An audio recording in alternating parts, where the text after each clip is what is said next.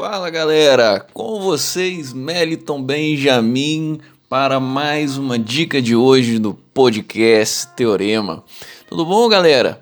Bom, é, hoje queria falar com vocês um pouquinho sobre as dificuldades que a gente enfrenta às vezes quando a gente se depara com uma quantidade enorme de conteúdo para estudar, né? Bate aquele desespero, né?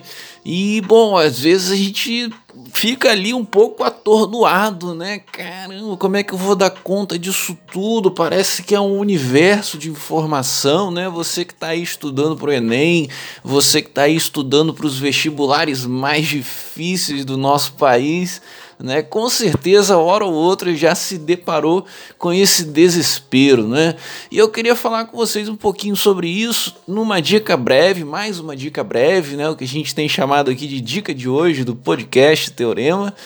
E bom, então sem mais delongas, né? Vamos soltar aqui a nossa vinhetinha para já já começar então o nosso programa. Um minutinho aí, galera. Escutem a vinhetinha e vamos voltar com a nossa dica de hoje. Valeu! Beleza.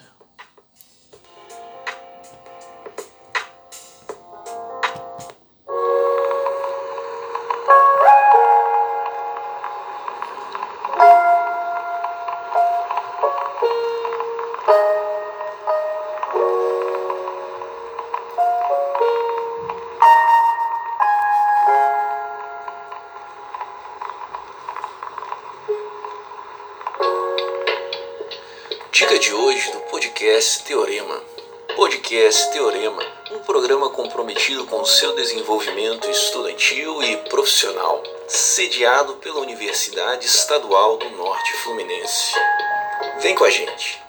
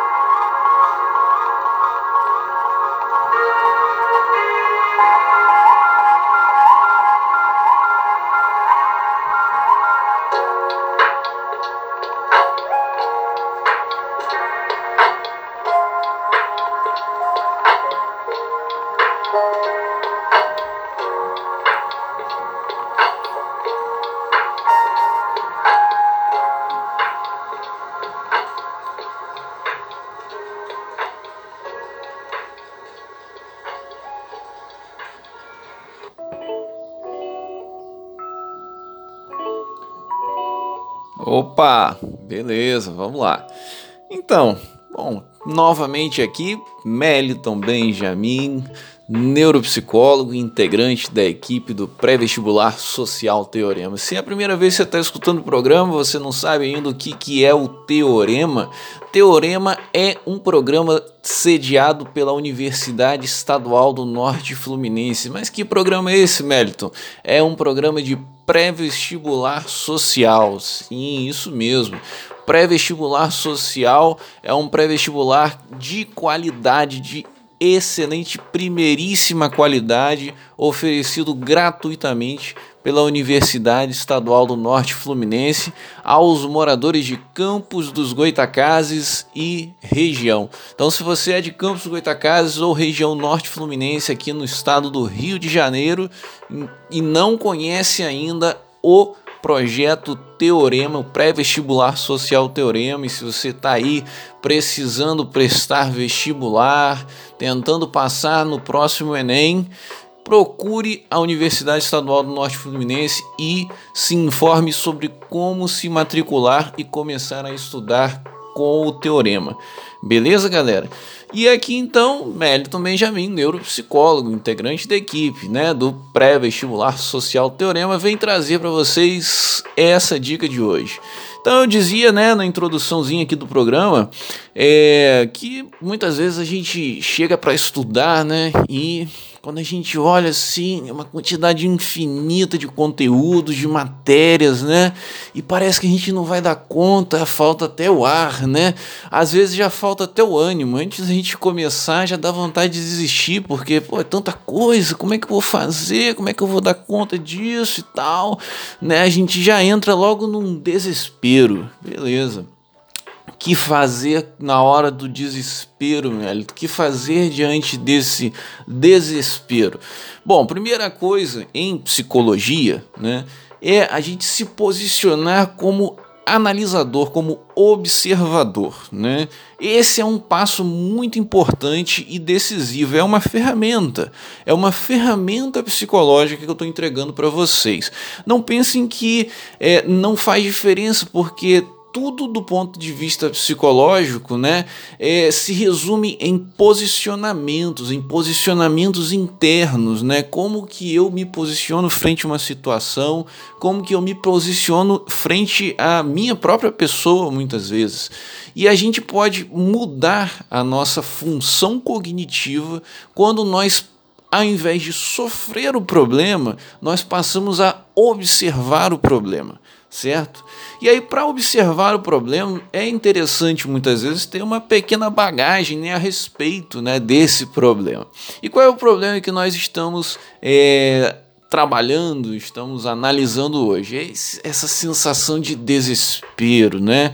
Frente a infinita quantidade de compromissos de estudo. Muitas vezes você pode estar acumulando os estudos com trabalho também, então fica ainda mais difícil, né?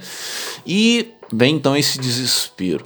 Então eu gostaria de trazer um pouquinho de conteúdo, né, justamente para proporcionar, para mediar essa esse posicionamento analítico, o autoanalítico, né, que nos ajuda então a alterar essa função cognitiva, sair da posição de quem sofre e passar para a posição de quem observa o problema.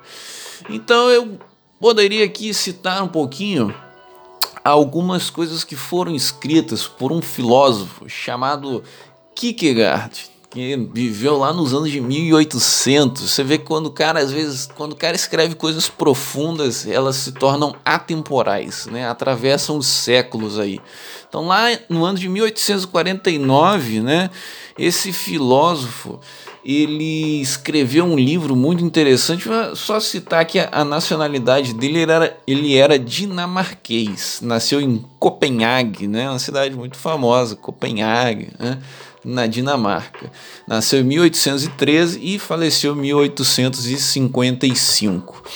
Então, o Kierkegaard, ele falava sobre o desespero, certo? De vários pontos de vista, muito profundos, muito elaborados, mas que podem ser, ser aplicados a essa fração da nossa vida, né? O desespero frente a uma quantidade enorme de matérias para estudar e também pode ser estendido e aplicado para diferentes outras situações. Então aqui vocês estão aprendendo é, uma dica, estão recebendo um conteúdo que vocês podem aplicar para lidar com essa dificuldade que muitas vezes surge nos estudos, mas para lidar com outras dificuldades da vida também.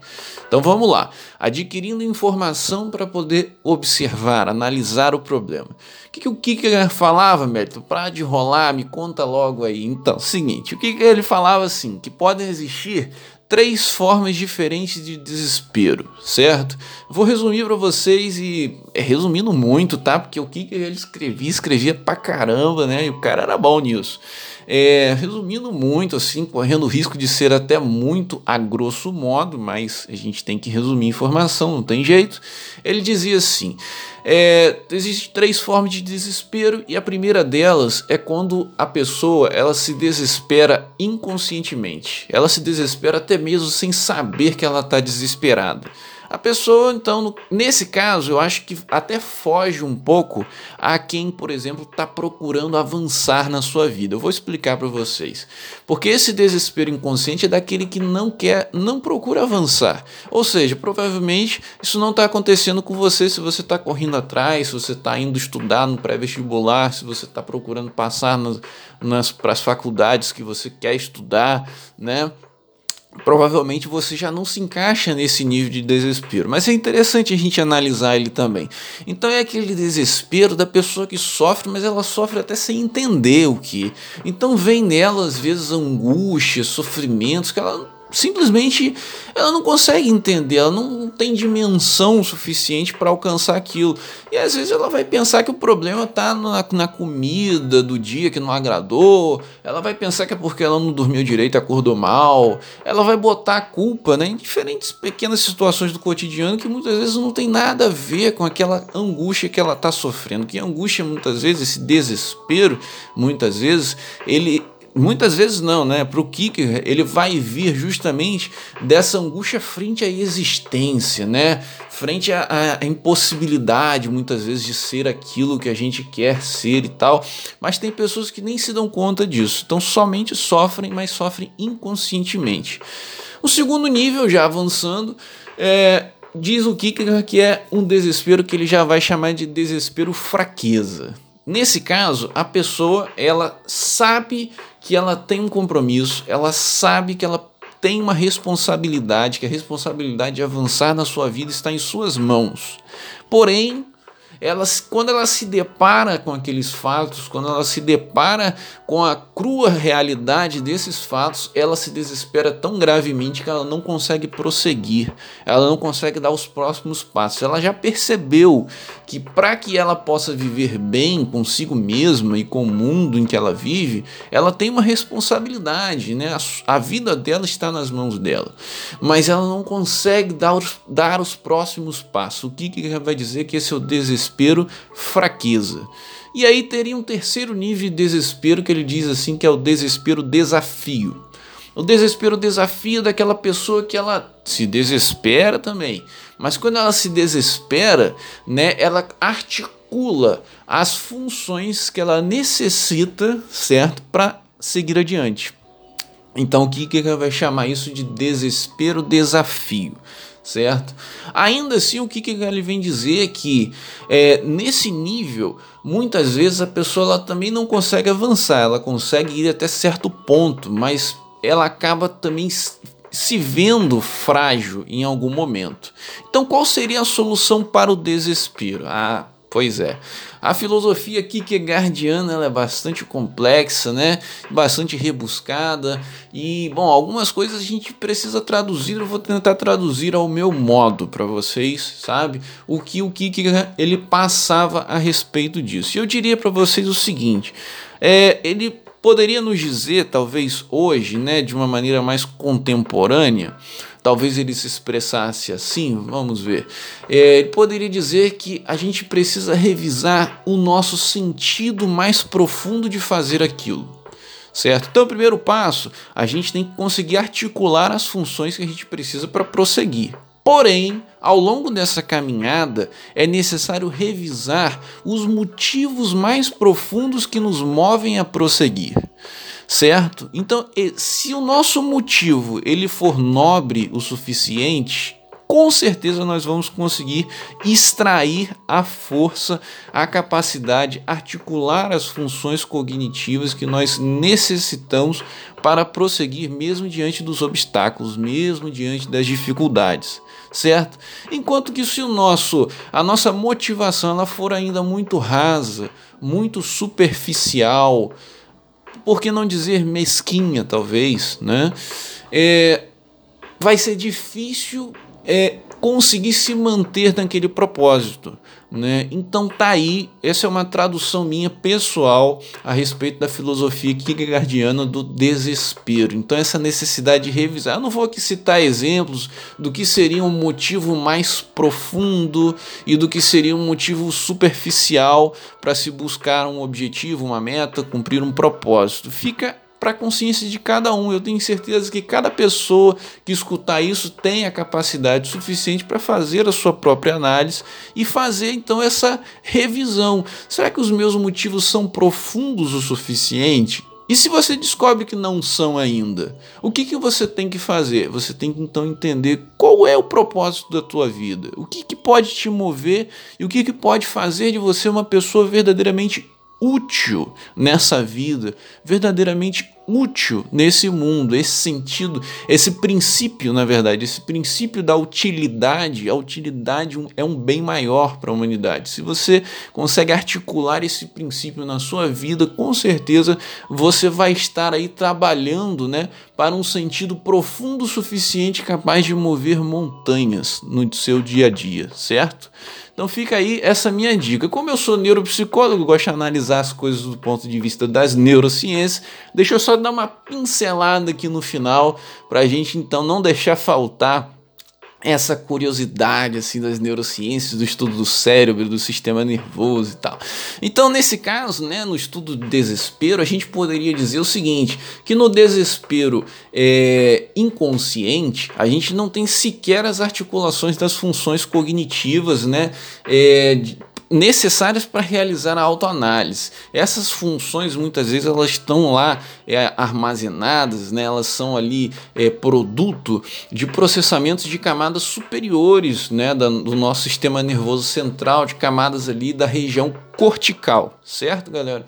E aí, beleza, muitas vezes a pessoa não consegue nem entender, ela não está nem extraindo informação suficiente, ela não está levando, ela não está produzindo processamentos corticais suficientes sequer para entender os motivos do seu sofrimento, da sua aflição. Enquanto que aquela pessoa que vai ao, ao embate mas ela logo se desanima, o desespero, fraqueza, como dizia o Kicker, né? É daquela pessoa que ela processa as informações, ela gera processamento cortical suficiente para entender o que é a vida, para entender que a vida está em suas mãos, porém ela não consegue articular as funções do córtex pré-frontal. Córtex pré-frontal é uma camada que está aqui no topo do nosso córtex, bem aqui atrás da nossa testa, aqui assim, e é uma região que ela só é bem desenvolvida em nós, os seres humanos, em toda a natureza. E essas funções são essenciais para o autocontrole, para a continuidade de propósito, para a articulação das funções mais essenciais na nossa vida, para ter uma vida organizada e contínua, bem desenvolvida, é necessária a articulação dessas funções pré-frontais, pré-frontais, perdão. E aí, bom, é, e o desespero, desafio? Aí já é da pessoa que conseguiu articular essas camadas pré-frontais. A pessoa ela vai ao desafio e ela tem as capacidades de enfrentá-lo, né? Ela não, não se encontra enfraquecida, ela tem as funções cognitivas necessárias. Porém, o mais além, que é o vencer esse desespero, né? Como eu traduzi para vocês, a encontrar o propósito mais profundo do ponto de vista neuropsicológico, é produzir os neurotransmissores necessários para manter essa articulação cognitiva plena e funcionando e operando corretamente. Neurotransmissores são substâncias, né, que atuam em nosso cérebro, em nosso sistema nervoso e permitem a, a transmissão de sinal, certo? E existem neurotransmissores que são essenciais e que nos dão inclusive a sensação de prazer, de bem-estar, que são ali a dopamina, a serotonina e a ocitocina. Existem muitas pesquisas que mostram assim que a boa relação, né, entre humanos, né, ela produz esses neurotransmissores. O bom posicionamento frente à sua vida, né, frente ao, ao mundo que você vive, né? Ele essa esse bom posicionamento, esse comportamento funcional, ele é uma ferramenta que permite com que o nosso cérebro, o nosso sistema nervoso siga produzindo as substâncias necessárias para o seu bom desempenho. Então entendo que existe uma, uma via de mão dupla. Ao mesmo tempo que os neurotransmissores, eles influenciam nas nossas emoções, nos nossos pensamentos, nós também podemos produzir emoções e pensamentos que façam com que aqueles neurotransmissores que são necessários sejam secretados pelas glândulas endócrinas, certo? Então fica a dica aí do neuropsicólogo, né? A pincelada de neuropsicologia aqui no final. Beleza? Vamos para 20 minutos, é um pouco mais do que eu queria. A, queria que a dica fosse um pouco mais breve, mas é, também é necessário passar as informações plenamente. Por isso, já vou ficando por aqui, me despeço de todos vocês. Quem quiser também bater um papo, quem quiser tirar alguma dúvida, pedir alguma dica, fazer uma sugestão, pode, por exemplo, me procurar lá no Instagram, arroba neuropsicólogo.mbenjamin, arroba neuropsicólogo.mbenjamin. Procura lá no Instagram, me manda um direct e a gente troca uma ideia aí, tá bom? Valeu, galera, um abração para todo mundo e até a próxima. Tchau, tchau.